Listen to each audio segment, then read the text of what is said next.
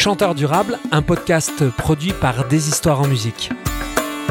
Il y avait besoin de rompre l'isolement professionnel, d'une part, et de séparer la sphère privée de la sphère professionnelle. C'est les deux, principales raisons pour lesquelles on, retrouve des gens dans des espaces de coworking. C'est un espace de travail, et pour autant on parle rarement de travail ensemble quand on se retrouve. Le Covid, c'est supprimer euh, l'interaction sociale, ou l'inventer différemment, ou la rendre très Parce que pour l'instant, on a le droit de sortir de chez soi entre 6h le matin et 18h le soir. Comment tu vas payer les études à tes gamins? Comment tu vas faire pour ta retraite? Tu vois, c'est drôle. Je dis, ouais, euh, du coup, est-ce que je fais ma vie sur comment je peux faire ça Ou est-ce qu'on va la construire euh, différemment? On réfléchit, on tourne sur comment pouvoir créer une offre commune, tu vois, en disant, tiens, il y a tellement de compétences ici. Enfin, il y a des compétences vraiment pointues. Hein. La conviction écologique doit être vraiment tellement forte pour arriver à dire bah, finalement je vais dans un espace de coworking pour pas me déplacer, pour un aspect environnemental et pas pour un aspect confort de vie, que c'est pas du tout un moteur pour le coworking. Chacun soit suffisamment fort pour euh, choisir. Choisir s'il veut être indépendant, pas indépendant, venir au coworking, pas au coworking. Euh, voilà, choisir ce qu'on peut faire, liberté de choisir. Il y a trois ans, alors que j'arpentais les jardins des particuliers pour livrer la chanson à domicile, un couple d'amis s'étant récemment lancé dans la permaculture me dit T'es un chanteur durable. Je suis Théophile Hardy, co-créateur de la compagnie des histoires en musique, concerts de proximité, scènes partagées, rencontres vivantes, production en circuit court. Avec Chanteur Durable, je vous invite à découvrir les pionniers d'un nouveau territoire en chanson. Si ce podcast vous fait du bien, faites du bien au podcast, abonnez-vous ou mettez plein d'étoiles, parlez-en autour de vous, de vive voix ou par les réseaux, et venez découvrir notre catalogue de spectacles et notre boutique d'objets sur deshistoiresenmusique.com, des productions artisanales livrées en circuit court et à vivre en famille. Bonjour, bonjour, je vous accueille aujourd'hui en plein cœur du magnifique pays mornantais près de Lyon. Nous sommes à l'espace culturel Jean Carmet où notre compagnie des histoires en musique s'est euh, installée à l'été 2020 et plus précisément nous sommes dans les locaux voisins de la Coworking ou Travail partagé in French. Avec Romain Latétin, il y a déjà 14 ans, nous avons réuni nos solitudes au sein de la compagnie des histoires en musique. Aujourd'hui, nous travaillons avec une douzaine de partenaires, tous indépendants, qui contribuent à nos projets en fonction de nos besoins, de leurs talents, de leurs envies, de leur disponibilité. Pas d'horaire fixe, pas de réunion du lundi matin, pas d'hierarchie, des contraintes pour la plupart choisies, partagées. Une structure coopérative, à taille humaine, à géométrie variable, résiliente. À l'époque, on aurait pu appeler ça une maison de disques. Mais aujourd'hui, c'est une structure très atypique. Et ma question, c'est est-ce que c'est une approche isolée ou un modèle qui tend à s'affirmer? C'est avec François Bourguin, créateur de la Coworking de Mornan, que nous allons aujourd'hui prendre le pouls de la transition en cours dans notre rapport au travail. Bonjour François. Comment vas-tu aujourd'hui et quelle est ton humeur du moment? Bonjour Théo, eh ben, ça va bien, merci de, de, ta proposition et heureux d'être là. Voilà. Mon humeur du moment, c'est euh, eh ben, ce temps long dans lequel tu m'as proposé de s'inscrire aujourd'hui. Euh, voilà, c'est pas une, une, habitude dans une journée de travail d'arriver à prendre plusieurs heures comme ça et c'est avec plaisir que, que, je me prête à cet exercice et, et que je le partage avec toi. Exactement, je trouve qu'avec le temps long, il se passe d'autres choses en fait, quand on peut enfin s'offrir le temps de pousser, de réfléchir et euh, de laisser mûrir au, fil de la conversation plein d'idées, plein de choses qui, qui, en fait, quand on est pressé, quand on doit faire le buzz, quand on doit être efficace, eh ben, ne naissent pas. Peux-tu nous dire qui tu es? Qui je suis? Que des questions ouvertes pour commencer. Hein Très bien. L'école du lâcher prise. Eh bien, écoute, voilà, euh, qui je suis? Je suis euh, donc François Bourguin, tu l'as dit. Euh, j'ai 46 ans, 47 cette année. Comme moi. L'âge du milieu. L'âge du milieu, ça résonne. Bah, écoute, voilà, je suis une personne curieuse, on va dire. Une personne curieuse, curieuse de ce qui se passe, curieuse de rencontres, curieuse de, des possibilités d'exploration, curieuse de ce qu'on peut découvrir, pousser. Voilà. Je suis une personne qui aime bien euh, faire des choses. J'aime bien aussi euh, qu'il y ait des choses qui se passent en fonction de ce qu'on voit et ce qu'on découvre. Donc un peu, un peu impatiente des fois. ouais, je connais, je comprends. Alors, ce mot de travail partagé, c'est ce qu'on voit quand on arrive ici, la coworking, territoire de travail partagé. C'est beau, j'adore cette, euh, cette expression. Est-ce que c'est toi, euh, est-ce que c'est vous qui l'avez inventé? Est-ce que c'était lié au pays mornantais? D'où vient cette expression? Alors c'est nous, parce qu'effectivement, euh, c'est avec des, des, des adhérents de l'association, euh, la Coworky, euh, on, a, on a abouti à cette baseline, comme on dit, Ouais. en français en français, bon français. Et il faut que tout de suite ça, ça puisse euh, résonner par rapport à ce qu'on qu'on a envie de dire, à qui on est. Et il y a cette notion de territoire, cette notion de travail et cette notion de partage. Finalement, ça va assez simple là-dessus.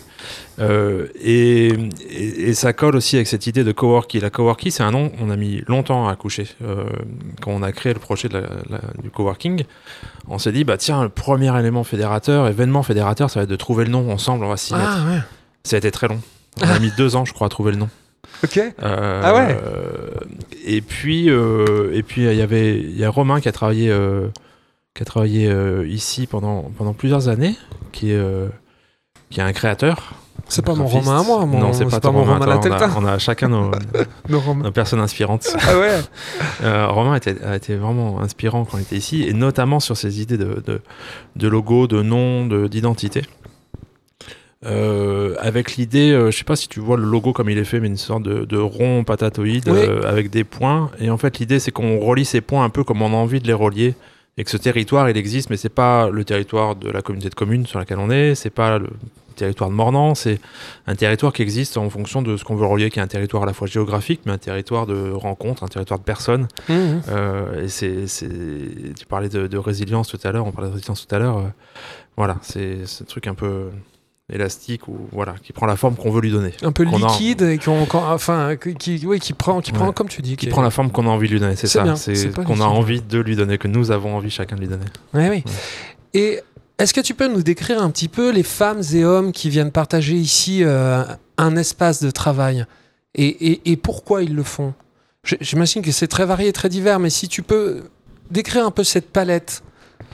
Alors, je, je vais essayer. Maintenant, c'est dur de donner des généralités dans cette, euh, dans toutes ces individualités. Euh, en tout cas, ton introduction, que j'ai j'ai entendu tout à l'heure, euh, je la trouve très proche de ce qu'on est ici, de ce qui se passe ici. Les personnes qui viennent, euh, ben, ce qu'on appelle des coworkers, c'est principalement des, des personnes, qui- des indépendants. Voilà. Donc si on les caractérise par le travail, c'est des gens qui ont effectivement leur structure euh, et qui viennent euh, faire leur travail dans le cadre d'une démarche individuelle. Euh, J'ai habitude de, dire que c'est des personnes qui sont plutôt en deuxième partie de vie professionnelle. C'est des personnes qui ont déjà fait une première partie de vie professionnelle et qui viennent, euh, qui ont fait un choix de faire des choses différemment. Ce qui est euh, un peu différent de ce qu'on peut croiser en, en ville, par exemple, où on va avoir des, des coworking de start-upers euh, qui, ont, qui ont 20 ans et qui ont l'idée du siècle et qui, voilà. Là, c'est pas le cas. J'ai pas de, la moyenne d'âge nécessairement en tête, mais voilà, on est vraiment sur une deuxième partie de vie. Euh, L'autre chose, euh, ce qui nous réunit, c'est euh, ben, l'envie de faire avancer nos projets, ou individuels ou collectifs. Et par exemple, ce qui a beaucoup résonné pour moi, c'est pas d'hierarchie ou les contraintes qu'on décide de se mettre. Mm. Et par exemple, quelque chose que je trouve très riche ici, euh, en tout cas qui me plaît, euh, moi, à titre individuel, c'est euh, un espace de travail, et pour autant, on parle rarement de travail ensemble quand on se retrouve. Ouais. C'est-à-dire que quand tu es dans une entreprise un peu classique, euh, tu te retrouves au café, puis tu vas parler du projet, du chef, du mail de machin, de je sais pas quoi, et puis ça va peut-être catalyser un peu de colère, un peu de ressentiment, un peu de choses positives, mais voilà, c'est souvent des lieux d'expression où on vient partager, voilà, se défouler. Et c'est pas le cas ici. On n'a pas ce- cet élément commun de Ça, hiérarchie, vrai, de ouais. chef et de Ouais. choses comme ça. Donc en fait, les choses qu'on peut partager, ben, alors c'est ou des soucis personnels, et puis c'est bien, on est sur un collectif comme ça, ou, ou des questions professionnelles, mais surtout euh, pas de. On n'agrège pas de colère, on n'agrège pas de, de ressentiment. Et je trouve que c'était aussi riche. euh, en tout cas, moi j'aime bien ça. euh, Mm. Carrément. Mais ouais, ouais, Ça carrément. peut m'arriver le matin, par exemple, moi d'arriver et de dire bon, euh, ma matinée a démarré comme un lundi matin parfois, tiens. et puis, euh, et puis d'arriver ici, puis de me laisser juste porter par le collectif. Ouais, ouais. C'est ce qu'on ressent nous aussi depuis qu'on est arrivé ici. Donc il y a euh, cet été, donc ça fait six mois, Mhm. euh, un peu moins de six mois. Et c'est vrai que du coup, on croise des gens en arrivant, en repartant, en, en- en- au, déjeuner. et c'est vrai que on a de commun cet, endroit. Nous sommes pas dans la coworkie euh, de manière précise, si tu veux, mais c'est vrai qu'on ressent ce que tu dis. Et, et- et du coup, il y a cette sensation d'un peu de biodiversité, tu vois, de projet qui fait qu'on tourne pas en effet en boucle sur euh, les mêmes, euh, les mêmes euh, sujets, les mêmes domaines d'activité. Je ressens ça très fort. Il y a une personne qui, qui est venue ici un jour et qui dit euh, en fait, ce qui est bien en coworking, c'est que tout le monde est toujours de bonne humeur. Ah, c'est Alors, je sais pas si tout le monde est toujours de bonne humeur, mais ce qui est certain, c'est que les gens choisissent de venir. Personne n'est obligé de venir ah, ici. ça c'est très important. ouais. Et, et du coup, euh, et ben voilà, quand on choisit de venir, c'est qu'on a envie de venir. Alors parfois, encore une fois, euh, pour euh, partager des choses qui sont un peu dures à porter, ou au contraire pour partager des bonheurs. Mais globalement, on, est, on vient ici pour euh, rentrer en communication avec d'autres. Ouais, donc l'énergie primale n'est pas une contrainte, Mm. c'est un choix. Alors, ça, ça m'intéresse fortement. J'ai- Je vais j'enchaîner sur une, ch- une, une chanson, j'allais dire, une question, mais juste- pourquoi, d'après toi, euh, ça concerne ici plutôt des, des personnes en deuxième partie de vie, comme tu dis? Qu'est-ce qui fait ici, à, à Mornan, que, que, que c'est plutôt ce type de profil que tu, que tu as ici à la coworking Alors, j'ai pas d'idée euh, très précise de ça, puis c'est plutôt des données sociologiques à mon avis. Mm. Mais euh, je dirais que ça correspond aussi à des phases de vie par rapport au territoire. C'est-à-dire que des gens qui sont sur le territoire, euh, enfants sur le territoire, vont partir faire leurs études et puis revenir dans, font leurs études, une première partie de vie professionnelle, euh, et puis reviennent s'ils le souhaitent après. Mais du coup, après. Donc ça veut dire que c'est un, un 30 ans peut-être. Mm. Et qu'on a déjà travaillé peut-être 10 ans Eh dans oui. un premier temps. Et puis, euh, encore une fois, pour des gens qui sont pas d'ici, peut-être, euh, je suis pas certain qu'on fasse le choix à 20 ans de s'installer à Mornan Mm. ou, ou à la campagne de cette manière-là. Oui. Donc c'est- plus, euh, je pense, dans cette construction de vie, de dire Mm. bah tiens, euh, j'ai besoin d'un peu de calme ou de, sérénité ou de je sais pas à la campagne ailleurs euh, quand je suis un peu plus âgé. Oui, oui, c'est ça. C'est, c'est un- En effet, je pense une recherche générale de, de qualité de vie, euh, que ce soit dans ton environnement, dans la beauté euh, du paysage, dans euh, ton activité professionnelle, dans ton quotidien, dans tes déplacements, euh, qu'ils soient en voiture, à vélo ou à pied, parce que tu es juste à côté. C'est, ouais, ouais, je, j'avais pas pensé à ça, tu vois, mais je, je pense que c'est, clairement ça. Tu vois, donc. Nous, euh, chanteurs durables, c'est, le- nom du podcast. On est, euh, on se considère comme des artistes entrepreneurs. C'est, euh, des artistes entrepreneurs, puisque artiste bien évidemment et entrepreneur. C'est un terme auquel on tient et qui tourne de plus en plus, si tu veux, dans notre petit milieu en grand développement. Et moi, ça fait dix ans donc je suis dans cette approche et ça fait dix ans que je vis une vie de- d'indé, quoi, d'artiste entrepreneur, et que j'en fais la promotion, la promotion d'une organisation assez libre du travail. Et avant la crise du Covid, les discours, ils étaient hyper conserva- conservateurs là-dessus. Les Français sont pas assez disciplinés, les Français sont pas assez autonomes. Tu vois, quand je parlais, par exemple, à des chefs d'entreprise, eux-mêmes entrepreneurs, qui avaient même du mal pour eux-mêmes à s'offrir cette liberté d'organisation du travail, eh bien, euh, avant le Covid, c'était, ça le discours. Et depuis le Covid, on a la sensation que ça a basculé. Parce que je rappelle aux auditeurs que nous sommes toujours, nous nageons en pleine crise du Covid depuis maintenant un an, et euh, que si, ça crée d'énormes difficultés, mais ça crée aussi des, grands, grands bouleversements, des grands changements sociétaux, et celui-là en fait partie. C'est bien pour ça que je trouvais ça très intéressant de te rencontrer aujourd'hui. Euh, alors, au niveau de la coworking, c'est quoi l'impact qu'a eu euh, cette crise en fait sur votre quotidien? Que ça soit juste, on va dire, sanitaire, mais aussi dans les esprits. Est-ce que que- quel est l'impact que tu, que tu as pu ressentir là depuis un an? Je dirais le, le premier impact, euh, il, il est, il concerne notre organisation, il notre capacité à réagir rapidement, à dire euh, comment on peut ouvrir, comment on peut aider, est-ce qu'on doit ouvrir, est-ce qu'on doit aider. Au moment du premier confinement, c'était c'était des, des questions assez fortes. Euh, sachant que, encore une fois, ça, questionne notre rapport au travail, et que la règle qui a été rappelée encore cette semaine, c'est de dire on privilégie le télétravail. Ah un indépendant, par, par principe, il peut tout télétravailler. Donc ça renvoie euh, plus, que, plus que jamais à cette question de, du rapport à l'autre, finalement, pas tellement au travail, mais plus du rapport à l'autre. Euh, et donc le premier confinement, on, on, on, a été fermé, et puis ensuite, avec le, la mise en place d'un protocole sanitaire et de tas de choses adaptées, on a pu rouvrir et être accompagné. Et au deuxième confinement, on a maintenu ce protocole sanitaire, les conditions d'accueil qui font que chacun puisse se sentir en sécurité, parce que finalement c'est ça qui est important, et qui, ça marche vraiment bien à mon sens. Euh, et l'impact, j'y viens, c'est que euh, en fait on a, on, a, on a du monde, beaucoup de monde qui vient. Oui. Euh, et donc ça renvoie finalement pas tant à cette notion de travail, mais à cette, no à cette notion de, de, lien social, de lien humain, qui est plus que jamais nécessaire. Et oui, donc c'est ça que En fait, ça renforce, ça renforce ce côté-là. C'est-à-dire que les gens n'ont pas besoin de plus travailler qu'avant. Mmh. les gens travaillent autant qu'avant. Mais finalement, euh, s'ils viennent aussi un peu plus ici, c'est que ben, si on coupe du lien social euh, à partir de 18h ou à partir de 20h, eh ben, on le recrée différemment à d'autres moments de la journée. Ouais. Oui, oui, c'est ça. C'est euh, cette euh, distanciation sociale mmh. qui est c'est incroyable cette histoire qui nous arrive là de mmh. devoir se couper des autres comme ça euh, pour finalement se protéger. Il y a quelque chose de, de, de dur. Et oui, donc ça, c'est le premier impact que tu ressens. Je comprends, d'accord, ça. Mais certainement aussi, il y a beaucoup de gens qui euh, ont découvert le télétravail avec cette crise. Moi, j'en connais plein.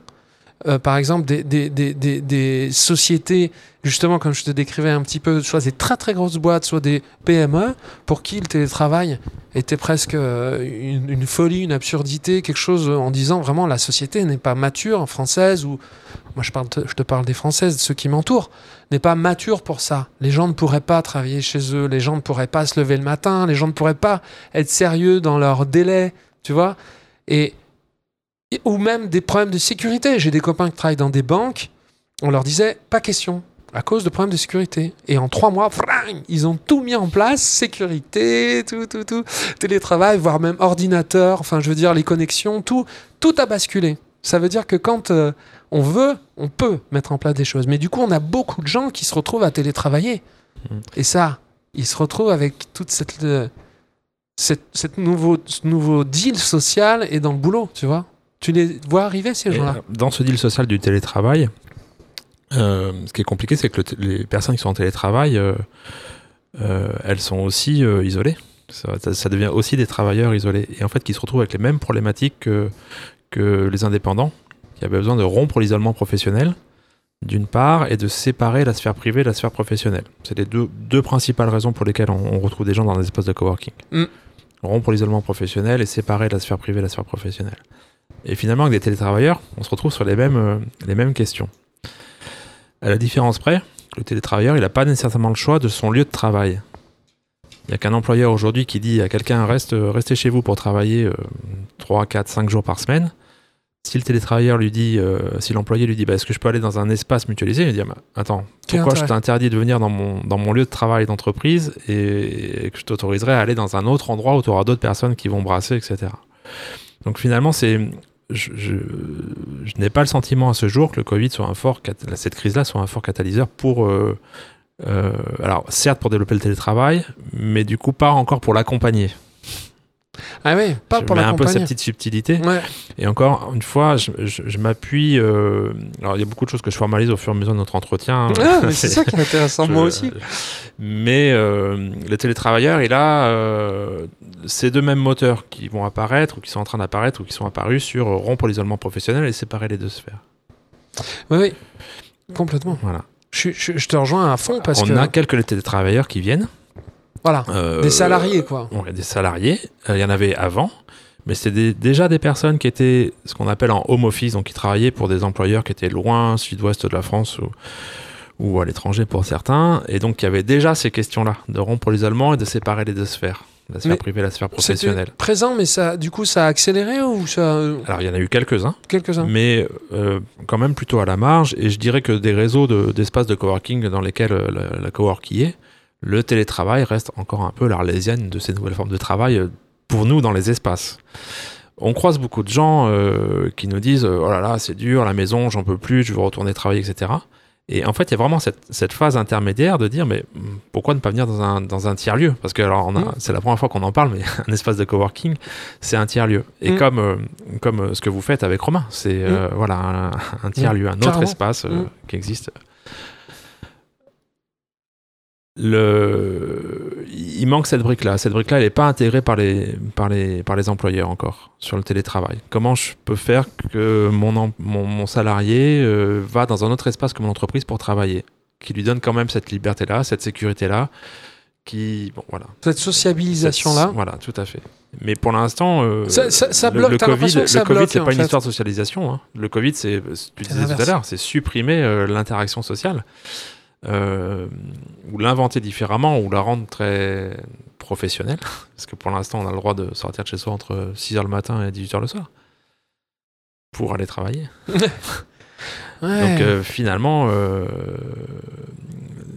on, on est sur un espace, voilà, un peu entre tout. Et d'ailleurs, c'est intéressant Je parce qu'il y a des, comprends, on est tiers lieu, donc le tiers lieu, le, le troisième lieu entre la maison et le travail, et et il y a des tiers lieux, espaces de coworking qui n'ont pas rouvert, qui n'ont pas pu rouvrir. Nous, on a la chance d'avoir un propriétaire qui, qui considère euh, l'utilité de la chose, Mhm. mais euh, il y a des tiers lieux qui n'ont pas pu rouvrir, d'autres qui ont pu rouvrir. euh, voilà, Et chacun essaye de trouver un peu comment exister dans cette dans cette histoire-là. Oui, oui, c'est ça, parce que en effet, le- c'est c'est évident ce que tu dis. Moi, je, je, je- je défriche en même temps, évidemment, mais le, le, le- le Covid euh, développe le télétravail, mais dans l'objectif de distancier socialement les gens, qu'ils restent chez Tout eux. fait. Donc, euh, après, maintenant, en effet, la question, c'est qui m'intéresse, moi, c'est de savoir est-ce que, euh, le, si tu veux, le, le télétravail va incuber après Covid, par exemple, va. Je pense réellement qu'il va y avoir un taux de télétravail bien, bien plus important après euh, la crise que, que avant. On le voit déjà parce que ça se sera expérimenté, les équipements auront été mis en place, les euh, systèmes de sécurité dont on parlait tout à l'heure, etc. Donc il va y avoir plus de télétravail. Et après, certainement, tu, tu risques de voir arriver, quand il y aura plus cette distanciation sociale, cette crise, tout le phénomène issu du télétravail pour les salariés cette fois-ci. C'est-à-dire, moi j'ai vécu, hein, je te dis, ça fait 10 ans. Les deux premières années, tu kiffes parce que tu fais ce que tu veux, t'es hyper cool et tout, et en fait tu te rends compte que t'es hyper autonome, t'arrives à travailler vachement mieux en fait euh, que quand t'es perturbé toutes les 5 minutes au bureau, quelqu'un vient te voir, machin, les réunions dans tous les sens, travaille 10 fois plus, 10 fois plus efficace. Donc tout ce qu'on disait avant, autonomie, temps, organisation, c'est un peu vrai, mais c'est pas vraiment le problème. Et puis après, au bout de 2-3 ans, tu te rends compte que bah, t'es isolé socialement. C'est vrai, moi j'ai vraiment ressenti ça. Et c'est là, moi je me rappelle, où je suis allé voir Romain. Et je suis allé voir, c'est exactement ce que je décrivais en intro, en lui disant, on va faire un truc ensemble. Je suis allé le voir en lui, je vais- avec un pax, un pacte euh, de solidarité culturelle et euh, comme ça, je voulais qu'on s'échange le sang des veines, tu vois, et tout. Parce que je sentais que je voulais conserver cette autonomie, tu vois, je ne voulais pas revenir dans un cadre fixe. Mais je, je- voilà, donc je pense que c'est vraiment euh, le processus, euh, à mon avis, un peu généralisé. Donc il y a des chances certainement que tu retrouves ça, que tu trouves dans quelques mois, que vous retrouviez ici un afflux très fort de, de gens qui cherchent à, à se resocialiser en ayant télétravaillé, en télétravaillant. Euh, ce qui est sûr, c'est qu'ils seront les bienvenus. oui, c'est ça. Je- Mais Euh, voilà, encore une fois, je pense Ouais. que c'est plus euh, en termes d'organisation auprès des, des entreprises qui, que, que ça se réfléchit et que ça peut prendre un peu de, de temps à, à maturer. ouais, dans les, Euh, dans les mentalités. Parce qu'il y a aussi des salariés qui, qui, qui, qui vivent mal le télétravail parce qu'il est tellement contraint. voilà. Euh, je pense aux, aux grèves qu'il y a eu. euh, C'était en janvier 2020 Au greffe du tribunal, euh, tu parles de greffe Non, aux grèves. Ah, au aux greffe grèves, où finalement le télétravail a été, a été forcé euh, et immédiat, mais un peu comme dans les histoires de confinement. Et en fait, il a été, les études ont montré qu'il avait été très mal vécu à ce moment-là parce que les équipements n'étaient pas là. Ah oui. Et du coup, il y a eu un rejet du télétravail. Mm, mm. Euh, voilà. Donc, euh, encore une fois, moi, je suis très curieux de voir comment ça évolue. Ça fait, ça fait cinq ans ce mois-ci que le- l'espace a ouvert. Mm. Euh, et les télétravailleurs, on avait beaucoup espéré en disant bah oui, bien sûr, euh, alternative sur ce plateau mordantais qui, est, qui, est, qui a une position géographique assez unique en disant faut descendre à Lyon, euh, descendre à Saint-Etienne. Enfin, il y a des sortes de frontières physiques, même si en voiture, elle Ouais. signifie plus grand-chose. mais, Géographique, ouais. c'est ça. Mm. Euh, on n'en a pas tellement vu. Puis il y a eu les ordonnances du gouvernement Macron pour euh, le droit au télétravail. Ouais. Et, et on n'a finalement pas tellement vu de télétravailleurs non plus. Encore une fois, alors c'est très anecdotique. Il y en a toujours un petit peu. Salariés, mais- tu parles. Ouais, ouais. J'espère. Enfin, encore une fois, Mm. euh, moi, j'imagine en tout cas cette crise du Covid. C'est certain qu'elle va nous, qu'elle, qu'elle qu'elle amène des thèmes de réflexion, des thèmes de, de discussion qui vont faire bouger les frontières. Ouais. Euh, c'est certain que sur le travail, ça va en faire bouger. Je ne sais pas encore comment et voilà. Mais je crois que, et je te rejoins là-dessus, il y a, il y a un truc qui est vraiment intéressant sur euh, comment on, s'approprie nos espaces intermédiaires. C'est-à-dire que quelqu'un qui travaille de Chabanière, de Beauvallon, de Saint-Laurent-d'Agny, est-ce qu'il est obligé d'aller loin pour travailler? Est-ce qu'il peut faire sa, sa- rompre sa distanciation sociale dans un autre lieu où il va retrouver d'autres personnes dans, dans ces mêmes histoires que lui? Sans, sans avoir besoin d'aller sur son lieu de travail tout en gardant le lien physique avec ses collègues, euh, le lien euh, euh, social avec ses collègues ou le À lien distance. à distance, enfin Mm, mm. le rapport au travail, la relation au travail avec ses collègues. Ouais. C'est vraiment beaucoup de choses à imaginer et il y a c'est un billard à 10 bandes, c'est un coup à 10 bandes dans un billard. Il y a tellement Ouais. de choses qui rentrent champ en des compte, possibles, euh, euh, ouais, est, est- est immense et ça demande d'être libre aussi dans, dans son esprit, ouais. dans sa tête pour se dire euh, euh, voilà, qu'est-ce que je m'autorise? De quoi j'ai besoin? Que- quel, quel est aussi le besoin des autres, de, éventuellement ta hiérarchie? Donc c'est vrai que ça remet plein de choses en Mm. question. euh, alors que la solution de facilité, c'est de dire bah voilà, on est là, euh, on arrive tous à 8h30, euh, on repart tous à C'est ça. 17h30. euh, et puis, moi, combien de fois j'ai fait ça au bureau? Je devrais pas le dire, mais je veux dire, on est à tous fait ça. J'ai écrit des chansons, moi, au travail, quand parce que j'ai pas toujours été chanteur. J'ai euh, j'ai, euh, j'ai- fait de la présence, du, de la- de- du présentiel, pour partir juste euh, à 17h30 ou juste après mon boss. Ou, tu, quand tu vois ça, tu te dis, mais quel gâchis, quoi. D'énergie, de compétences, de Ouais. temps. De... Tu vois, alors que là, bon, quand, quand tu organises ton travail librement, tu as un coup de bourre, tu, tu passes 12 heures sur un sujet carrément, quoi. Et puis le lendemain, euh, tu vas chercher tes enfants, tu vas faire un tour de vélo, tu vas, euh, tu vas partir, euh, euh, je sais pas, faire une, une opportunité, une opportunité quelconque. Tu vois, c'est- un, un déconditionnement quasiment, j'ai l'impression. Et euh, moi, moi, nous, on- moi, je trouve que c'est c'est- c'est c'est excitant cette façon d'imaginer. On en reparlera encore un petit peu après. Un sujet euh, qui est. euh, qui euh, Alors attends, avant, avant de te poser l'autre question, tu m'en as pas assez dit sur toi quand même. J'aimerais que tu me dises qu'est-ce qui. que- Quel est ton métier? Toi-même, tu, tu, tu as, ton job et, on va dire que tu es un coworker comme les autres, avec en plus la. Comment dire, t'es chef d'orchestre un petit peu de l'endroit, du lieu, c'est ça l'idée? Alors je fais un peu, je remonte un peu dans les années. Oui, coup. voilà, tu m'en as Ouais. pas dit assez quand même. Je remonte un peu dans les années et euh, en fait j'ai- travaillé dans une, dans une entreprise, dans l'industrie, dans une grande entreprise euh, pendant près de 20 ans.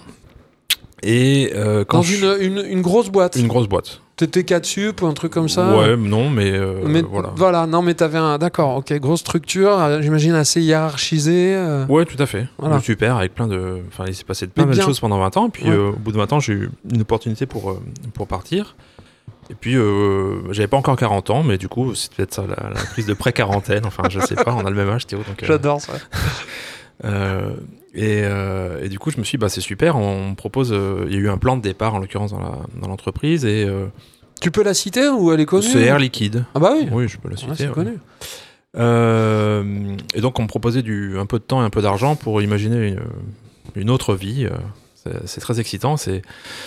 C'est euh, c'est presque flippant en disant bah tiens Ouais. qu'est-ce que je veux faire du reste de ma vie? Euh, voilà on vous propose euh, de réfléchir à ça Surtout quand tu as travaillé 20 ans dans une structure qui est très, j'imagine, cadrée, fait. Mm. avec des plans de carrière, avec euh, un CE, des abondements, des, tous des trucs qui font que tu es un peu cocooné, quoi. Bien sûr, bien sûr, ouais. Euh, voilà, et puis il se trouve que, en fait, euh, parallèlement à ça, ça faisait une dizaine d'années que j'étais à temps partiel chez Air Liquide, euh, parce que j'intervenais à l'uni- à l'université. Je suis contractuel à l'université aussi. Donc, j'avais déjà, voilà, il y avait déjà des choses qui se passaient, etc. Et puis quand je me dis qu'est-ce que je veux faire, bah, en fait, je savais pas trop ce que je voulais faire. Il y a tellement de choses à faire dans une vie. ouais. Donc je me suis dit, bah, je vais me recentrer sur ce que je fais déjà à côté, qui est la formation. Et donc j'ai développé mon activité de formateur. Donc quand je suis parti d'Air Liquide, j'ai voilà, fait beaucoup de formations. Et puis euh, j'avais réfléchi à créer un espace de coworking, puis c'était reparti. C'était arrivé, puis assez vite reparti. J'aimais beaucoup ce qui se passait dans les espaces dans lesquels j'avais pu aller. Et puis du coup, c'était pas euh, voilà l'idée sur laquelle je m'étais concentré tout de suite. Mais il se trouve que c'est revenu par un autre, un autre bout.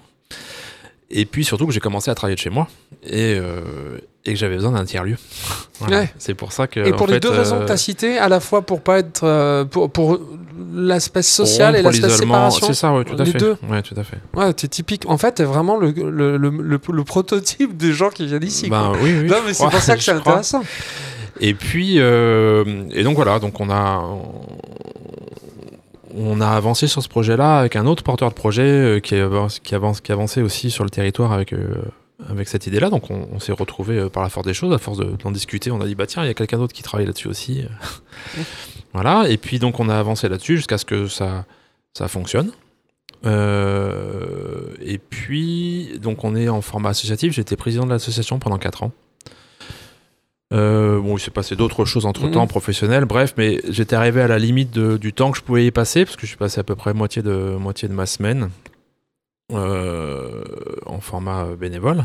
Eh oui. Donc on était arrivé à la limite de ce que je pouvais, euh, du temps que je pouvais y passer. Et puis c'est posé donc la question de dire est-ce qu'il est possible de créer un poste ou, autour, de, autour de cette activité?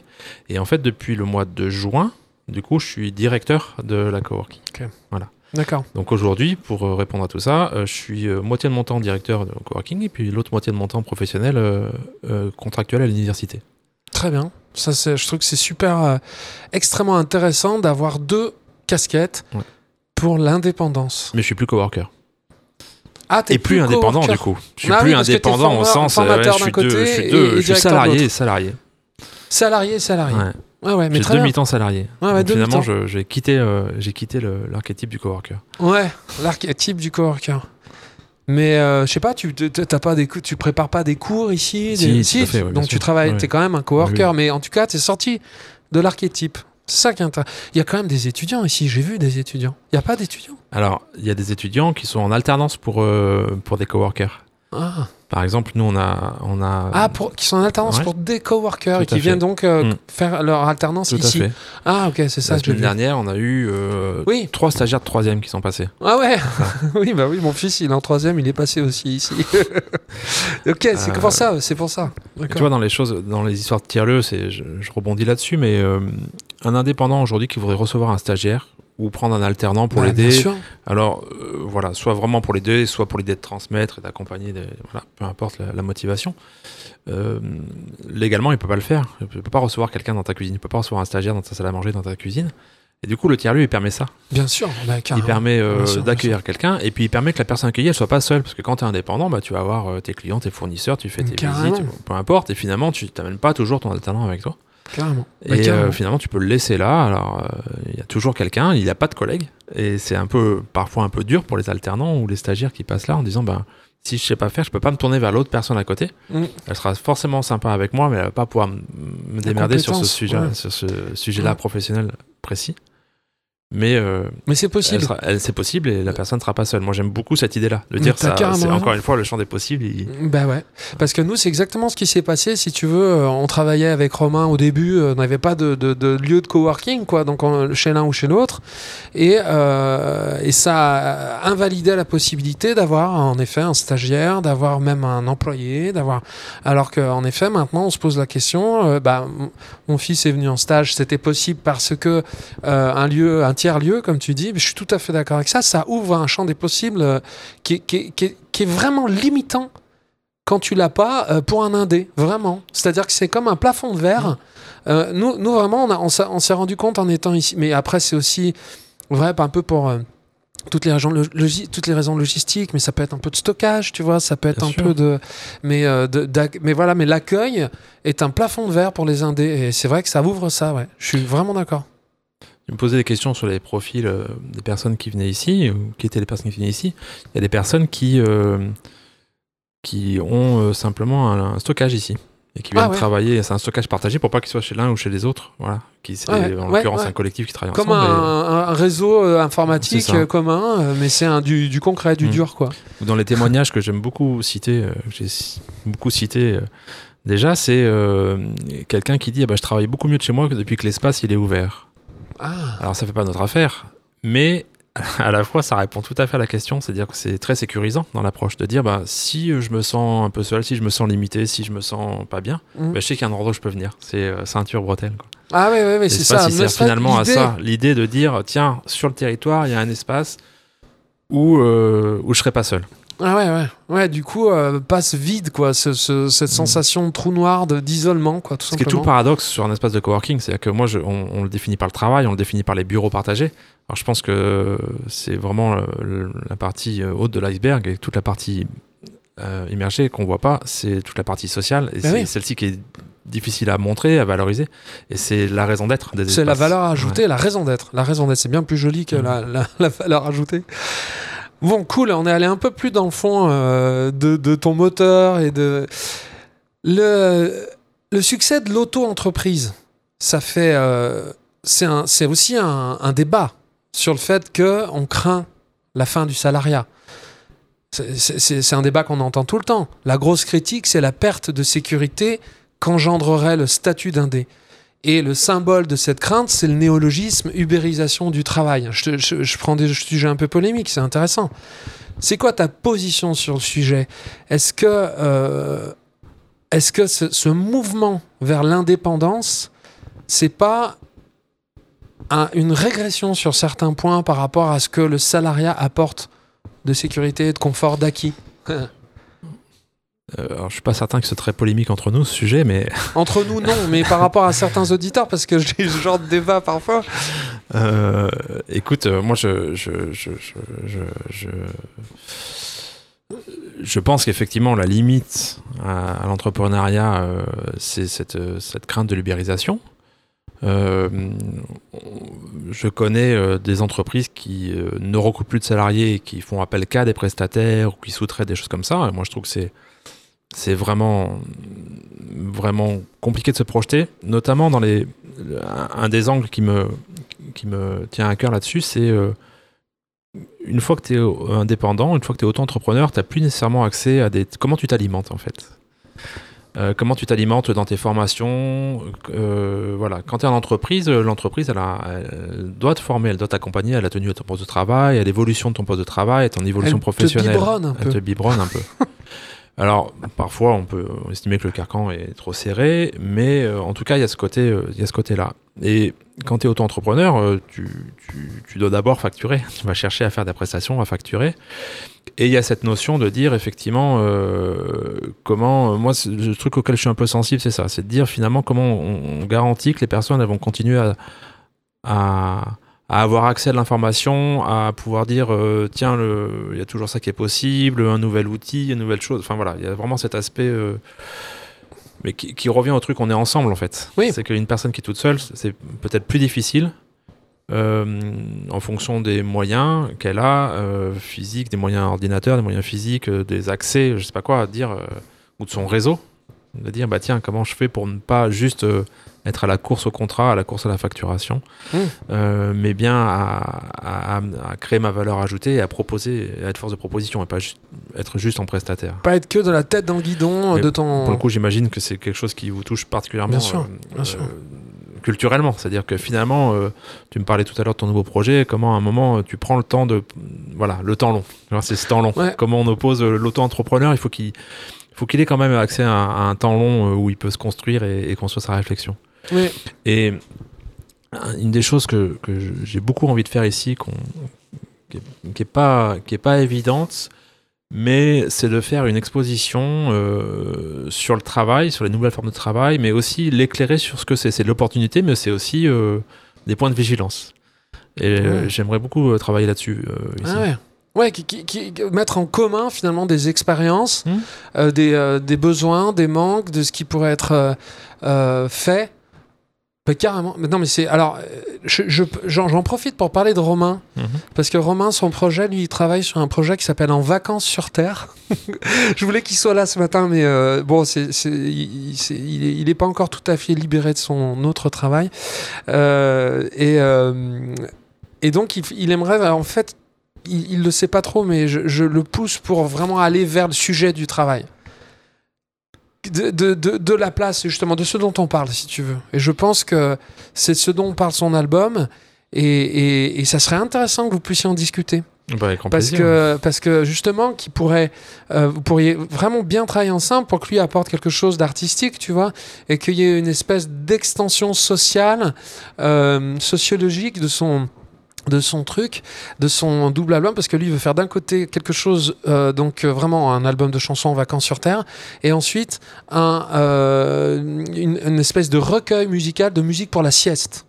Très important, là. il y a un espace de sieste euh, à la coworking. Il y a- il y, a des canapés et Ah, il y a même. souvent des coworkers qui ont fait la sieste. Parce que ça fait du bien, ça recrée. hein. Si Odile écoutera ce, ce podcast, mais voilà, je pense à elle particulièrement. Ah, Euh, mais euh, pour le coup, c'est la sieste au milieu de, de l'espace de travail. Donc, Ouais, euh, mais il n'y a ouais, pas mais- d'espace proprement dit pour ça. ouais, mais c'est une manière aussi d'organiser librement son travail. Et si on estime qu'on a besoin d'un quart d'heure, 20 minutes, nous ici on le fait, hein, des histoires en musique. Quand on est, quand on a besoin, on se permet. Euh, Oui, donc su- sur le sujet de l'ubérisation, euh, euh, toi tu, tu dis il y a des entre guillemets, des garde-fous finalement à mettre en place pour euh, que les gens ne soient pas euh, isolés, puissent continuer à se nourrir parce qu'ils ne sont plus connectés, on va dire, à la matrice grosse entreprise avec euh, un, un protocole de formation, de... de... Ouais, ou au collectif, sans nécessairement parler de grosses entreprises, mais au collectif. C'est-à-dire que Ouais, ils sont finalement, moins renus au collectif. euh, il y, a des- y, y a PME, euh, des, des- des bonnes PME qui font appel à des prestataires euh, en, en auto-entreprise.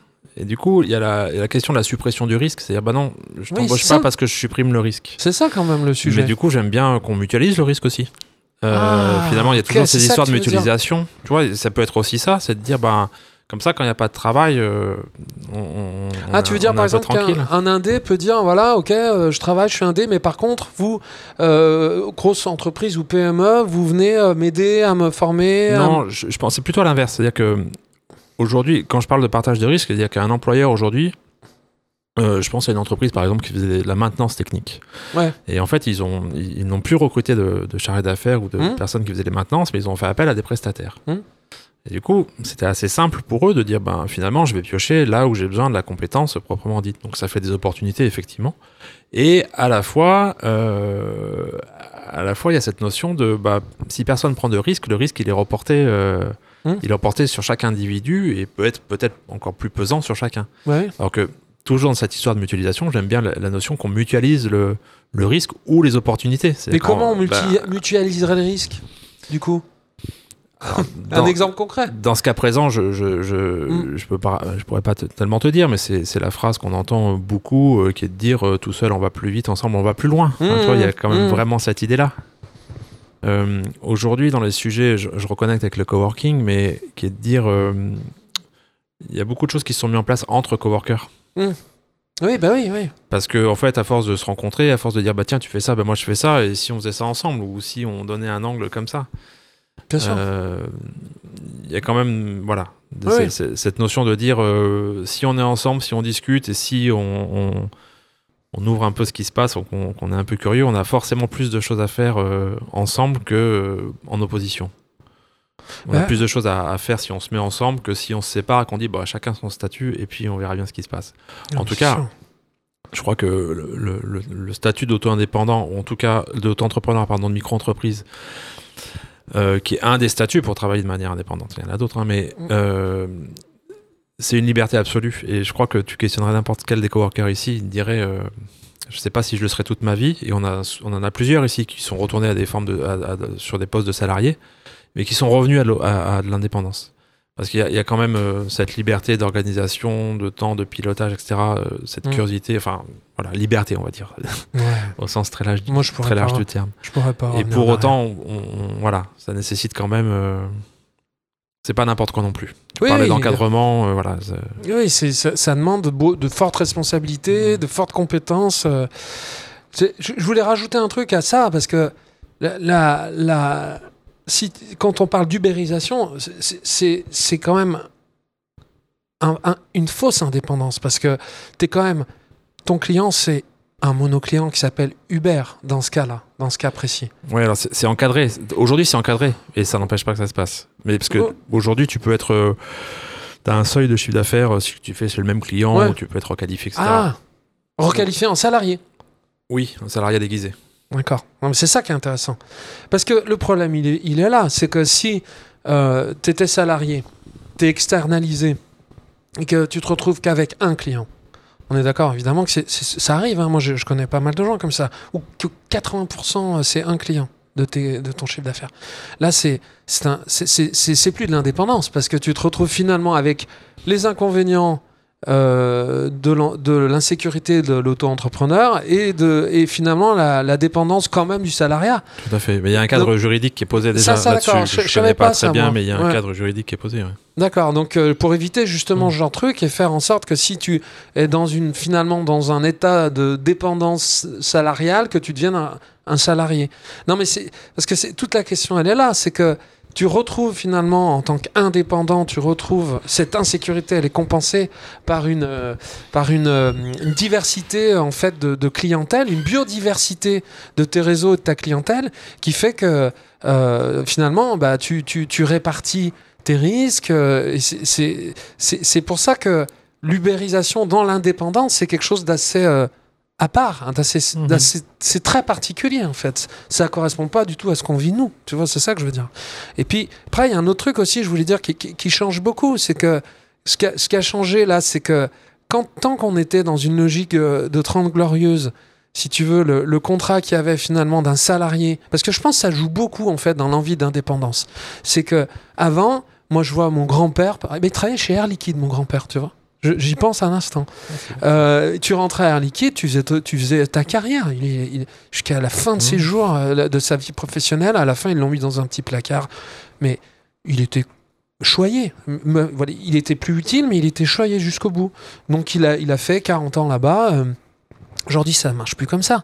Donc, il était dépendant de cette structure, mais dans le contrat, il y avait un, un deal qui était favorable parce que euh, y trouvait son compte au niveau de l'argent, au niveau d'une véritable sécurité, au niveau d'un confort, si tu veux. Mais aujourd'hui, c'est plus vraiment le cas parce que on voit bien que les structures, euh, putain, quand tu arrives, tu vois bien ce que tu décris, ben, souvent, ils t'aident à, à un peu partir parce que tu commences à coûter très très cher. Euh, alors, il n'y a pas que ça, mais Ouais, après, c'est de la motivation, c'est des motivations personnelles aussi. Il y a des personnes qui, qui, C'est qui se retrouvent là-dedans. Ouais, et ouais. Moi, je, je me rappelle de collègues quand je suis parti, donc tu vois, j'avais peut-être euh, 38 ans, et, euh, et qui me disaient, mais comment tu vas payer les études à tes gamins? Comment tu vas faire pour ta Bien sûr, retraite? On entend tu ça vois, tout le et temps, ouais, c'est- drôle, je dis, ouais, euh, du coup, est-ce que je fais ma vie sur comment je peux faire ça, ou est-ce qu'on va la construire euh, différemment Mm. et que... Mm, mm. Mais t'as raison, c'est quoi, le- c'est quoi le driver? Mais pour le coup, et j'ai vraiment absolument aucun jugement là-dessus, mais il y a des personnes pour qui ça va être très important d'avoir cette approche-là. Et, et Sécurisé, c'est chouette, tu veux pour le dire coup, des- confort quoi. Ouais, bien fait. sûr, bien sûr. Et puis pour le coup, de, bah, de ces grosses boîtes, elles, vont, elles, elles sont pleines d'opportunités aussi. Enfin, moi, j'ai énormément appris avec Air Liquide, chez Air Liquide, et j'en suis très content. Oui, non, mais c'est Elles ont sûr. contribué à ce que je suis devenu aussi euh, Mm. professionnellement, humainement. Enfin, Oui, oui, mais ce que je veux dire, c'est que quand même, l'équilibre est plus instable. C'est ça que je veux dire, par rapport aux 30 Glorieuses où tu imaginais vraiment euh, 30 ans, 50 ans au même endroit. Aujourd'hui, le sens, ça, ça devient complexe. Le sens au travail, tu Bien vois, dans des grosses Ah structures où c'est très parcellisé, où c'est multinationalisé, où c'est le la contrepartie en termes de Mhm. rigidité, d'hierarchie, de, de, de longévité, de confort, elle est un peu plus compliquée. Donc ça veut dire que quand tu vois, on t'a as une opportunité. Et puis, et puis, et puis euh, je- moi, je, moi, je te dis un truc. hein. J'ai euh, un copain qui travaille euh, dans une structure. Il m'a dit, à je ne peux plus, je dirais pas qui, je ne peux plus. Il est manager, embaucher quelqu'un de plus de 45 ans. C'est c'est pas possible. C'est raté pour nous, on peut plus y retourner. Ah, c'est raté pour nous. Non, mais il a des consignes qui ne sont pas certainement pas officielles, mais pour lui, 45 ans, le problème, c'est. Alors, il est dans l'informatique, mais le problème, c'est que un mélange, si tu veux, de, de, de, de la, de la personne peut-être qui est pas suffisamment à jour et d'un salaire trop élevé fait que c'est pas possible. Et donc, il, et, et, je, et je connais ça aussi dans des entreprises beaucoup moins technologie, haute technologie. Qui fait qu'ils vident leurs compétences, ils vident leur savoir-faire, et du coup ils externalisent après, puis après ils comprennent plus qu'ils ont perdu le truc. Mais il y a quand même, tu vois, un rapport qui a changé suite à la fin des Glorieuses pour moi, et euh, qui fait que ça pousse quand même vers une logique de d'autonomisation, d'indépendance qui, pour moi, va quand même dans le bon sens. Quoi. Et on a ça dans les maisons disques aussi. Euh, nous, dans les maisons disques, avant, le modèle unique, c'était euh, signé avec une maison de disques et tout. Et mais des Souchons, des mecs, t'avais des mecs comme ça qui faisaient euh, 40 ans de carrière. Mais aujourd'hui, euh, quand tu quand arrives à faire 5 ans de carrière, c'est un miracle. Et, les, et ça coûte moins cher aux maisons de disques de lancer un nouvel artiste que de produire un deuxième album.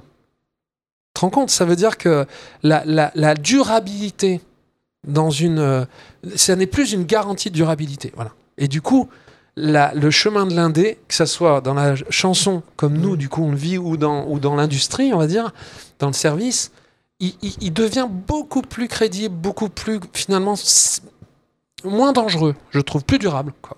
Tu vois, tu vois ce que Ouais, je vois tu bien. ressens ça? Je vois bien, je, je- je me rappelle de- d'artistes euh, qui avaient du mal à, à- à faire des albums. Euh, mais enfin, c'est Chamfort qui s'est fait virer de sa maison de Bien disques, sûr, non, mais, la, li- la liste est Euh, longue comme le bras. Higelin, enfin, bien sûr, voilà. bien sûr. dis, Des en fait, c'est grands, assez des fou, immenses. assez fou d'imaginer que des mecs comme ça avaient du mal à se faire financer leurs albums. Bien sûr. Ouais, Chanfort, il, a même fait un- il avait même fait un clip là-dessus, en effet. Et il avait fait un clip où il montrait, comme je crois, Dylan, il s'était inspiré, il montrait des panneaux où il disait J'ai plus de maison de. Enfin, ouais, il, en avait, il avait mis en scène, en fait, cette absurdité, euh, enfin, en tout cas, cette réalité. Ouais. Euh, on continue, on explore, on avance, les salons, les réunions d'entrepreneurs, les forums de l'emploi. J'ai la sensation que c'est un peu le symptôme justement de l'entreprise ou du salarié hors sol, isolé dans ses murs, dans, euh, son domaine d'activité, dans son quotidien. Et là, on, reparle un petit peu de ça, mais de cette ambiance qu'il y a ici où justement on a l'impression euh, que le salon, le- le- que l'espace de rencontre, il a plus à être provoqué, il a plus à être euh, artificiellement provoqué, parce qu'il se passe quelque chose ici de, de vivre ensemble, quoi. Oui, et à la fois, le forum, il permet de connecter. Euh, c'est un peu la vitrine, finalement, de, de toutes ces organisations, euh, quelles qu'elles soient. Donc ça veut dire que les gens qui sont ici, tu penses qu'ils en font autant des salons, des forums, des trucs euh, Eh ben, je, euh, je dirais que, à titre personnel, quand j'étais en recherche euh, sur ces, ces thématiques-là, les forums ont été très énergisants pour moi. ah, ah, quand tu étais en recherche Oui. de, de coworking avant de... Quand j'étais en recherche d'informations sur ce que c'est d'être indépendant, pourquoi faire, comment, Oui, les Peut-être parce qu'il n'y avait pas la coworking encore. Eh ben, peut-être. Il y avait, d'autres espaces, mais en tout cas, je pense Ouais. que les choses sont, sont, sont assez complémentaires. Ouais. Euh, et puis en tout cas, il y a des temporalités très différentes. Par Mm. exemple, euh, euh, encore une fois, pour revenir au, au coworker, euh, c'est ma réponse à ta question du, du début, elle est, elle est diluée dans le temps. bah mais oui, elle se, elle se- il y a des coworkers qui viennent, qui passent la porte, qui disent Ok, c'est là, je viens, point. Puis je viens maintenant en fait. C'est quoi le code? Tout de suite. Mm. Et puis il y a des gens qui viennent et qui mettent six mois à venir. Ouais. Euh, en disant bah, qui ont maturé la chose. On a même une personne qui est venue euh, tout au début et qui a dit je sais qu'un jour je suis dans une grosse boîte et je sais qu'un jour je, vais- je, je vais entreprendre et je sais pas quand, pourquoi, ni voilà. Et voilà, je sais que ça existe ici. Il avait le cap. Euh, et du coup, les forums, c'est des, des sortes de, de balises finalement au long de ce chemin. Effectivement, il y en a, peut-être beaucoup. Euh, nous, on en a organisé un euh, l'an dernier. On doit faire quelque chose. on réfléchit à un nouveau format cette année pour dans cet environnement un peu nouveau. Un Mais forum que, vous- que, que la coworking organiserait. Mais ailleurs, pas ici. Genre Ben, dans une salle plus on grande. réfléchit, oui, ou enfin, sous des formats, Originaux. euh, de nouveaux formats, quoi. Parfait. Très bien, tant mieux. Euh, mais euh, non, ça me semble important parce que c'est des vitrines, c'est des balises. euh, chacun va, va pousser la porte au moment où il a envie, en fonction de la dynamique, de la dynamique dans laquelle il est.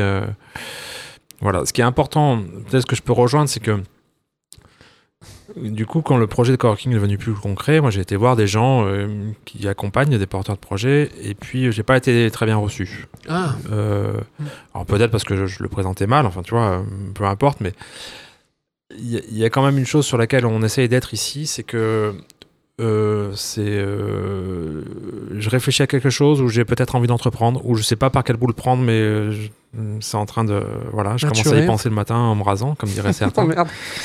Euh, bah, bienvenue. Oui, Hein, euh, on en discute. En fait, ici, on, on a une centaine de personnes qui ont fait la même chose.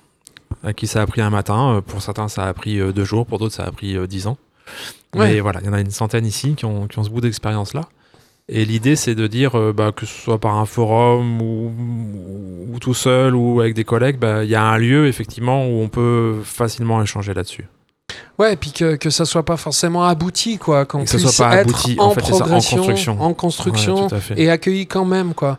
Parce que c'est par justement la rencontre. Nous, avec Romain, euh, qui vient d'arriver, salut Romain, ça va? Salut Romain.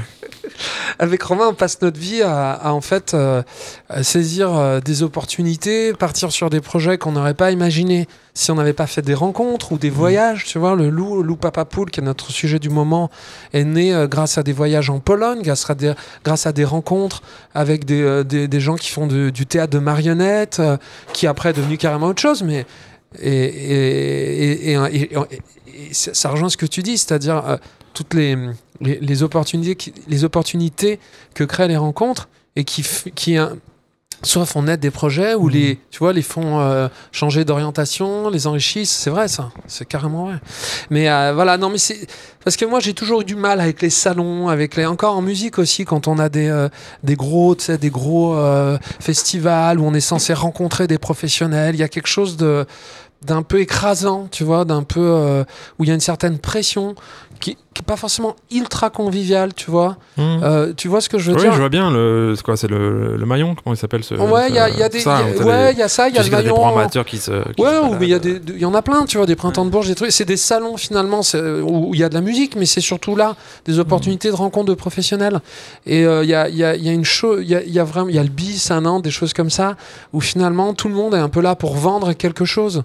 Euh, souvent. Et alors que là, moi, ce que j'aime bien, tu vois, c'est qu'il y a quand même cette sensation de brassage, de rencontre dans la coworking, mais c'est au fil de l'eau, c'est au fil du temps, il n'y a pas de pression, c'est au fil des rencontres, de la convivialité. Je trouve que c'est.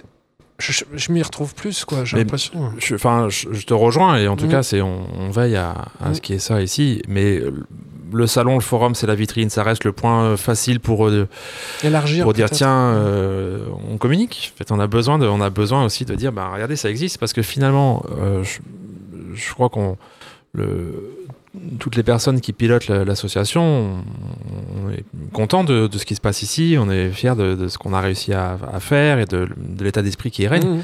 Mais il faut que ça puisse être alimenté. Encore une fois, c'est ensemble et le ensemble, il, il bouge parce que aussi les individus bougent euh, et, ça alimente. Et on espère qu'il y aura d'autres personnes qui vont arriver pour alimenter différemment, apporter d'autres Mhm. d'autres éclairages, etc. Et si il faut un forum pour que ces personnes viennent nous disent ah bah oui tiens j'avais jamais Pour faire qu'il y a un espace le- comme ça voilà. l'esprit. Tu vois, il y a, y a cet aspect là Mm. Et le bouche à oreille, euh, tu, ah, tu crois pas que c'est au moins 80% des gens qui viennent ici, le bouche à oreille? Et ben euh, si aussi si aussi C'est tout joue, en fait, Ouais. c'est ça que tu veux dire. Tout compte. tout, joue ouais, c'est ça Ouais, non, mais on va pas, c'est sûr, on va pas s'en- s'en- s'enlever des, des axes euh, pour, pour, faire connaître ce qu'on fait, c'est sûr. Nous aussi, d'ailleurs, on fait aussi des, des, des- on fait, on fait des, des salons, on fait des, des c'est pas forcément là où on est le plus à l'aise, mais ça, ça nous arrive en effet de, de, de- si, si on a l'opportunité d'y aller, tout simplement. Bien sûr. Tout, tout prend du temps. Je- Il y a hum, dans les choses que, qui, qui, sont- qui- qui sont assez chouettes ici. On a instauré un petit déjeuner le lundi matin, un petit déjeuner partagé. Ah qui est ouais. le moment où en fait on dit. Parce que c'est bien beau de dire qu'on fait ensemble, mais à la fois chacun a un boulot. Oui. Donc, euh, si tu veux, c'est pas un truc où on passe notre temps à discuter ici. hein. Euh, Il y a qu'il y a des gens qui sont dans leur, à, leur, à bossent. leur poste de travail euh, toute la journée. Et, bah oui, je le vois bien. euh, et donc, du coup, on a dit, bah, on identifie un moment le lundi matin de 8h30 à 10h. C'est le moment où on n'est pas là pour bosser. Là, pour le coup, officiellement, on a une heure et demie, on est là pour être ensemble, etc. S'il y en a qui veulent bosser, ils sont les bienvenus, mais C'est vraiment. on interdit à personne de travailler ici. pas encore. Mais, C'est interdit de travailler. euh, du coup, c'est ce moment-là. Ouais. Et euh, bah, au, dé- au démarrage, quand on a instauré ça, euh, J'en ai mangé hein, des croissants tout seul. hein. Je sais pas, J'en en ai fait, bu des litres de café. Et, euh, et puis, euh, et puis aujourd'hui, c'est un moment. Alors là, la période a encore. Ouais, c'est- ouais, supprimé dans, dans cette période Covid, mais c'est un moment vraiment puissant de la semaine. C'est le moment où on, fait, on propose aux personnes de passer. C'est voilà. C'est il y, a des- il y a Ah. des personnes qui sont en coworking euh, qui viennent que à ce moment-là. Ah ouais, C'est le moment où on se rencontre, c'est le moment où on discute, c'est le moment où on se tient au courant des choses. ils se pluguent, ils viennent se ça a pris pluguer au du temps de construire ça, tu vois. Et Ah ouais. finalement, euh, voilà, ces pubs là, ces forums, ces communications, bah, si elles permettent d'amener des personnes qui vont se connecter à chaque fois, mais ça a pris, enfin, ça a pris plusieurs semaines, plusieurs peut-être mois avant de d'instaurer cette, euh, cette, euh, cette- Donc, le ce f- petit déjeuner institutionnel maintenant. Ouais, mais c'est c'est ça que tu te rends compte le dimanche soir, tu te dis putain, je pars, demain je bosse, réunion, tu sais. pff. Là, petit déj. C'est quand même autre chose. C'est- pas mal. Non, ouais. mais je veux dire, c'est important de réfléchir à sa qualité de lundi matin pour pas avoir le, le moral en berne du dimanche soir. Donc ça, je trouve ça, je trouve ça bien mignon, j'aime bien ça. Euh, Oui, il y a- alors il y a un autre truc, euh, on, on s'approche un petit peu de la fin, mais il y a un autre truc aussi, euh, j'avais j'avais noté ça aussi, cette sensation, euh, bizarrement, tu vois, que... Est-ce que, est que vous avez dans la coworking des gens qui... euh, dans une entreprise, il y a une certaine compétition, souvent qui est organisée? C'est à la- à l'avantage de la structure. Soyons honnêtes.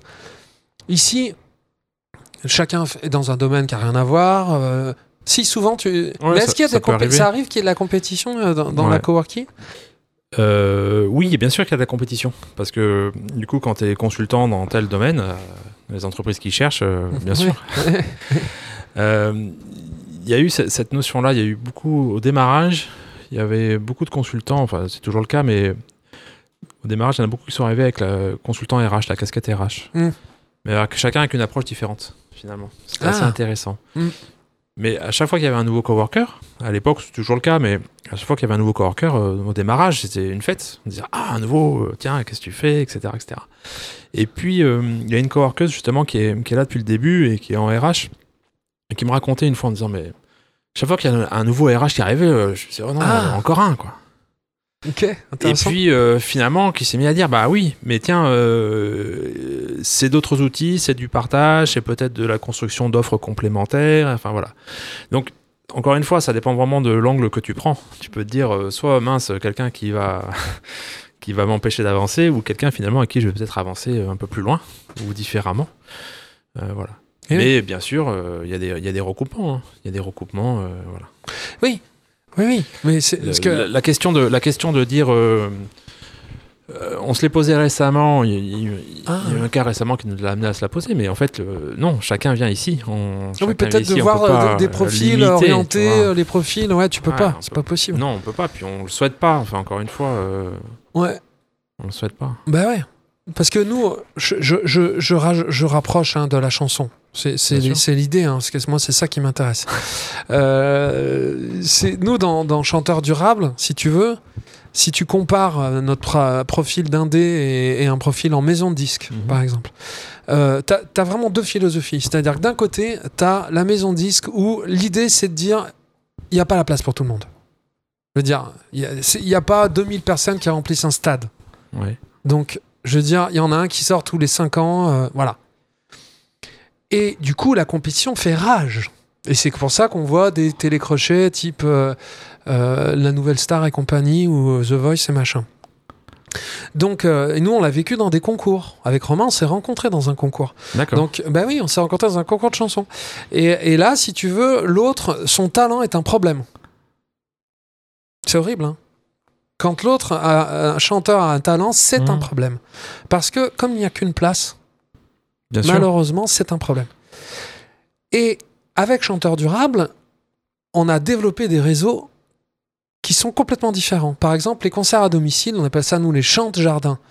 Et là, en fait, on s'est rencontré que il y avait presque autant de scènes que d'artistes, voire même 10 000 fois plus de scènes que d'artistes, parce que finalement, chaque jardin, chaque salon est une scène. Donc, en fait, on a créé, avec ce nouveau réseau, des concerts de proximité, plus modestes en taille, vraiment du concert de proximité, une biodiversité euh, des lieux de scène, une biodiversité des publics et des programmateurs. qui a fait que de compétition, de compétiteurs, nous sommes venus- devenus des coopérants, des coopérants. Et voire même, on avait besoin euh, de l'autre, et plus, moi j'ai vécu ça dans ma chair, hein. à partir du moment où on est arrivé dans ce réseau, le talent de l'autre est devenu une pépite. On est allé chercher le talent parce qu'on s'est dit quoi? Je passe dans un, un endroit. Si je rencontre un autre chanteur, chanteuse durable comme moi, qui euh, a du talent, je vais pouvoir la- le proposer avec son style, avec sa, sa, tu vois, avec son talent, avec sa spécialité, et on va pouvoir offrir une complémentarité, tu vois? C'est ce qu'on disait sur l'ubérisation tout à l'heure. Mm. C'est la limite de comment je m'alimente. Ouais. Puis de- si on reste dans le domaine de la musique, c'est la rencontre de John Lennon et Paul McCartney. hein. Bah ouais. Il a montré Ça, comment faire le bon sol à la guitare, voilà, et puis il termine les Beatles. Oui, voilà. Donc, c'est pour ça que je te dis, pourquoi c'est euh, oui. la comparaison est intéressante parce que d'un côté, si tu veux, si je reviens à la coworking, d'un Mm. côté, tu as une entreprise qui a besoin que les, les salariés coopèrent, certes, mais qui a quand même besoin de garder la main. Qui a quand même besoin de garder la main. Tu vois ce que je veux dire? Et qui a quand même besoin. Et il faut penser à ça, hein, que diviser, c'est aussi une manière de mieux régner. Quand vous êtes en coworking comme ça, si, vous pouvez pas y arriver si vous vous divisez, tu vois, je le pense pas. Donc si vous êtes... euh, il n'y a pas de raison, si tu veux, euh, de ne pas coopérer.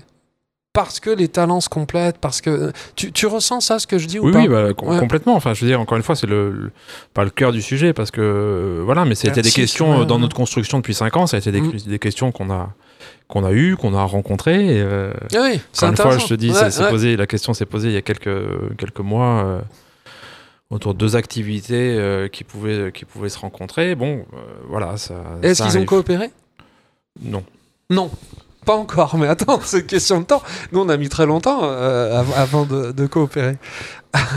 non, mais c'est intéressant. Moi, je, je trouve que le sujet de la coopération, il est, dans- il est quand même dans l'ADN, je sens, euh, de ce que tu me renvoies de la coworking. Et, euh, et, et- et peut-être qu'il faut que les choses maturent, surtout quand on est dans des domaines proches. Moi, je, je crois vraiment vraiment Mm.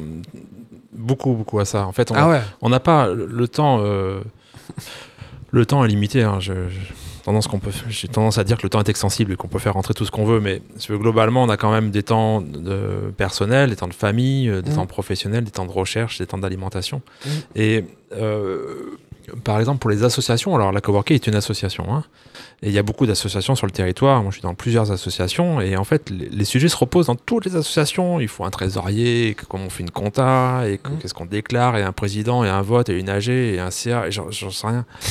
En fait, ça, ça pourrait tout mutualiser. Ça, C'est ça. C'est Ouais. incroyable tout tout ce qu'il y a à faire. C'est ce qu'on dit tout le temps. C'est ce qu'on dit tout tu le vois temps. le Repair Café là, on a, il y a une- un groupe qui a lancé un Repair Café à Mm. Mornan. Il dit on a envie de lancer ça. Ah oui, Et puis, du coup, il de réparation, c'est ça Ouais, le de repair, réparation, pardon, ouais, c'est ça. Euh, de réparation d'objets. Ouais, et parfait. ils savaient pas euh, par quel bout attraper ça. Et ils ont été euh, voir la mairie qui leur a dit bah, contactez le coworking. Ah ouais. Et en fait, on s'est, on s'est rencontrés. Et du coup, les repair cafés, les espaces de coworking, c'est, voilà, ça fait partie de la famille des tiers-lieux. Alors, il y a des, sous-branches, etc. Mais globalement, l'ADN de base est- est- n'est jamais très loin. Et, euh, et en fait, bah, justement, bah, vous n'avez pas besoin de créer une structure. Et puis, euh, bah, pour l'assurance, bah, on va appeler notre assureur. Et notre assureur, il dit, bah, bien sûr, ça peut être, ça fait par- partie de la chose. Finalement, le projet existe en tant que tel. C'est pas un projet du coworking, et c'est le coworking qui, qui, l'héberge, ou qui l'abrite, ou je sais pas, ou qui le tuteur, ou je sais pas comment dire. Mais euh, ça, le gain de temps qu'ils ont eu ces personnes, plutôt que de dire, euh, si j'avais dû trouver écrire des statuts, créer une assoce, la déposer, euh, trouver des gens pour un CA, euh, faire des, des même pas assemblées statutaires. Je serais Bah, peut- serait peut-être pas peut-être. lancé, ouais. Mais carrément, c'est ça que ça crée en fait. C'est-à-dire que nous, on voit bien euh, dans la logique euh, chanteur durable, en fait, on, on, on- on acquiert des compétences par, euh, dans le dur, par l'expérience, en effet, et on se les échange. Et on se les échange. Et comme il a pas, les places ne sont pas comptées, on se craint pas. Mhm. Et voire même, on a envie que l'autre avance, quoi. Tu comprends Ça change complètement la logique. Nous, on ressent ça hyper fort avec des gens comme Yvan Marc, avec des gens comme Frédéric Bobin, avec des gens qui sont des chanteurs de, de la région, tu vois. Mhm. Et on sent vraiment que on se, on se refile nos infos, nos tuyaux avec grand plaisir parce qu'on sait très bien que ça ne nous enlèvera rien. Au contraire, que ça nous apportera cette contribution euh, mise en commun. C'est, tu vois, c'est un changement de mentalité. Oui, mais j'en suis convaincu. C'est un changement. ouais, je- je- je- non, mais c'est c'est super intéressant. Euh, le territoire de travail partagé. Coworking, travail partagé, on entend, ça euh, un peu souvent, même si travail partagé, je trouve ça quand même très beau. Mais territoire, travail partagé.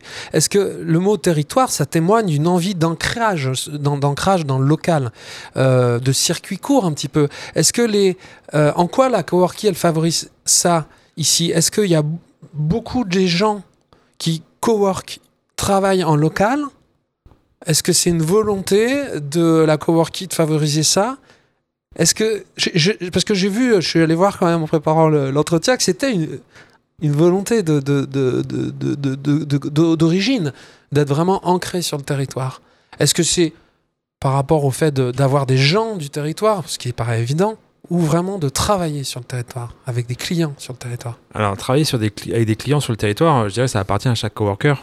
Oui. Et pour le coup, euh, je ne saurais pas le dire. Sur 100 coworkers, tu en as qui ont des, des- des- des domaines professionnels tellement spécifiques qu'ils ne pourraient pas trouver de clients sur le territoire. Oui. Donc finalement, euh, le, le fait d'avoir un client sur le territoire, c'est pas tellement ça. Ah. Euh, parce que ça appartient vraiment individuellement à chacun. Mm.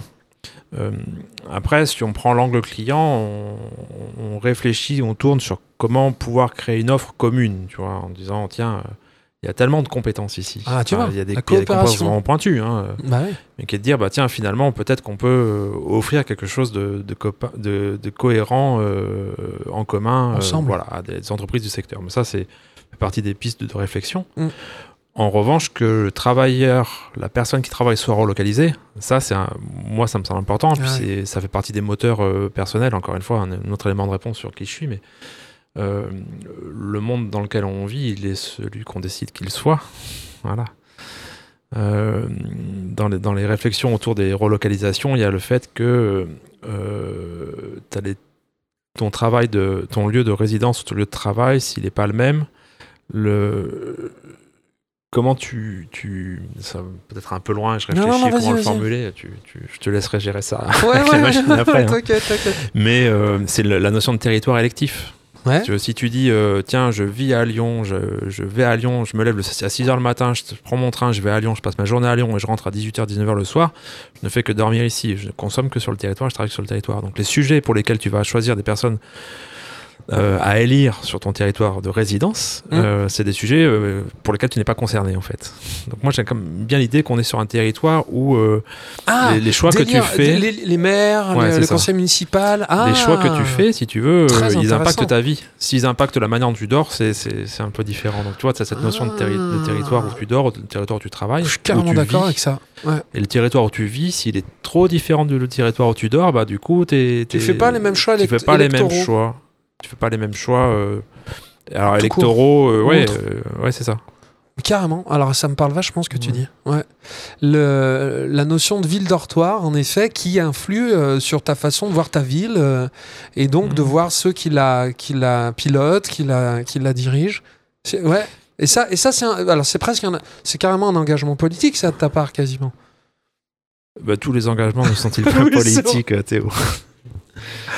Ok, j'adore. Non mais tu vois, j'avais pas pensé à ça. Ouais, carrément, j'avais pas pensé à ça. Et en fait, les engagements sont politiques dans le sens où, encore une fois, on est acteur de la société dans laquelle on veut être. Bien sûr, bien sûr, euh, ouais. Vivre, c'est être citoyen. Être citoyen, c'est euh, un Mm. engagement politique déjà. Non, mais autant le, co- le, le- le fait de travailler près de chez soi, j'avais pensé évidemment au sujet écologique. J'avais pensé, donc évidemment, tu as beaucoup moins de trajets. J'avais pensé au fait que euh, on, on prend euh, efficacité, en fait, parce que moi, avant, je faisais deux heures pour aller bosser dans ma journée. Maintenant, c'est deux heures, soit je télétravaille, soit je vais faire un tour de vélo, soit. euh, Mm. Et là, je suis en train de. Parce que comme on, avant, moi, j'habite dans l'est de Lyon, et là, je suis en train de me rapprocher. Je vais habi- habiter dans le pays mornantais d'ici un an. Parce que pour moi, c'est fondamental d'habiter proche. Mais j'avais pas du tout pensé au fait qu'en effet, si tu ne fais que dormir dans une ville, t'as pas du tout la même euh, approche que. que- Bah, Si tu votes pour ton, ton, ton équipe municipale dans l'est de Lyon et qui te propose des lieux de vie et des restaurants du midi et des je sais pas quoi, Mm. euh, tu t'en fous parce que c'est ici que tu, tu travailles. Ouais, ta c'est journée- sûr, ta vie- ta évident. vie journalière J'ai pas passe pensé à ça. Ouais. Et ça explique pour moi pas mal de choses aussi par rapport à ce qui se passe parce que là où j'habite, c'est un, un peu une ville dortoir si tu veux. Il y a, y a pas, a pas vraiment, euh, pour moi, hein, après c'est très personnel genre de choses, mais il n'y a pas vraiment ce que je ressens ici sur le territoire en tout cas et euh, du, du pays mornantais. Et, euh, et donc ça, explique un petit peu ce que je ressens, tu vois, ce que tu décris. C'est très intéressant. Après, tu vois, l'aspect l'entrée écologique, c'est pas du tout un moteur pour le coworking. C'est-à-dire qu'au départ, on avait dit, bah super, on va éviter des trajets, on avait calculé des, des, des kilos de CO2 économisés par an en disant, Ah, bah, si je télétravaille et que je vais deux fois euh, par semaine en moins à Lyon, voilà, on avait fait des petits quiz, on avait fait des panneaux pour des salons, des choses comme ça. Rien. Y a, y a- Ça ne Non, motivait pas les coworkers. c'est pas un driver. Et quand tu dis, euh, quand tu dis tiens, euh, je gagne deux heures de, de journée pour faire du vélo, est-ce que tu gagnes, tu es content de gagner deux heures pour faire du vélo et euh, être avec ta famille ou que ce soit, ou est-ce que tu es content d'avoir économisé euh, tant de kilos de CO2 Enfin, tu vois, je pense que la, la conviction écologique doit être vraiment tellement forte pour arriver à dire, bah finalement, je vais dans un espace de coworking pour pas me déplacer. euh, pour un aspect environnemental et pas pour un aspect confort de vie que euh, ouais c'est C'est pas pas, un driver ouais. C'est pas le numéro un. C'est peut-être ce qui en découle, c'est peut-être un fil exactement. rouge, c'est ce qui Mm. favorise, mais c'est pas un déclencheur. Mm. Ah ok. Ok, ouais ouais. En tout cas, Mais je dirais de manière empirique, pour hein, ça pour l'instant, je le pose comme ça. Et effectivement, pour l'instant, euh, peut-être Mm. que le jour où peut, l'essence euh, sera 10 euros le litre, oui, euh, voilà. on en parlera. Mais Bah grave. parce que Ou voire même, ou voire même, ou voire même les politiques décideront si euh, les boîtes permettent, si, si, si finalement tu, comment dire, des des, crédits d'impôt, des avantages aux gens euh, qui, euh, soit, qui, qui, en fait, soit télétravaillent, soit font du, part de voiture partagée, du covoituring, ou, ou, ou qui, euh, ou qui travaillent en, en coworking comme ça, près de chez eux, tu comprends? Qui, Tu vois ce que je veux dire? Un, crédit d'impôt, une favorisation fiscale euh, aux entreprises qui évitent aux gens de passer deux heures dans les embouteillages avec leur voiture tout seul dans Ah. une voiture pour cinq. Quoi. ce que j'aime bien, c'est que hum, les gens soient convaincus qu'ils soient pas forcés. Ah oui, mais je suis d'accord à 100%. Mais, C'est les euh, incitations dont je parle. Ouais, c'est ça. Ah non, mais là, moi aussi. euh. Ah non, c'est bon. On a, on a suffisamment de contraintes en ce moment pour en rajouter. ouais. Je suis d'accord avec ça. Euh, écoute, merci. Je, je, je, je te, je te remercie. C'était, c'était vraiment important. J'ai parlé, euh, Romain, qui est arrivé en cours de route. On a parlé euh, de ton projet en vacances sur Terre, euh, mais j'ai lancé comme ça une, une ligne euh, à l'eau euh, parce qu'il veut faire une exposition euh, sur le, le travail, les formes de travail. Enfin, il voudrait profiter, si tu veux, de la coworking pour explorer. Et je me disais que ça serait intéressant de, de mettre en lien, de vous mettre en lien là-dessus, euh, parce qu'on a, on a quand même bien, euh, tu vois, je trouve qu'on est, on allait, on allé bien loin sur ce sujet. Ça me fait bien plaisir. Euh, écoute, qu'est-ce que ça me ferait plaisir, bah, juste que tu nous donnes le mot de la fin. Peut-être comment tu vois nos vies dans 20 ans, notre rapport au travail, ou, plus largement, euh, demain, après-demain? Tu as le mot de la fin.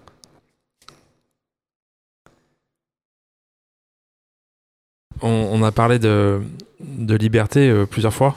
Euh, la liberté de choix, je dirais, parce que la liberté en, tant que telle, c'est très bien, c'est un, joli mot. Mais c'est la liberté de, choix, de choisir. Que chacun soit suffisamment fort, euh, informé, ou je sais pas, fort en tout cas pour euh, choisir. Choisir s'il veut être indépendant, pas indépendant, venir au coworking, pas au coworking. Voilà, choisir ce qu'on peut faire, la liberté de choisir. C'était Chanteur Durable. Si ce podcast vous fait du bien, faites du bien au podcast. Abonnez-vous ou mettez plein d'étoiles. Parlez-en autour de vous, de vive voix ou par les réseaux. Et venez découvrir notre catalogue de spectacles et notre boutique d'objets sur deshistoiresenmusique.com. Des productions artisanales livrées en circuit court et à vivre en famille.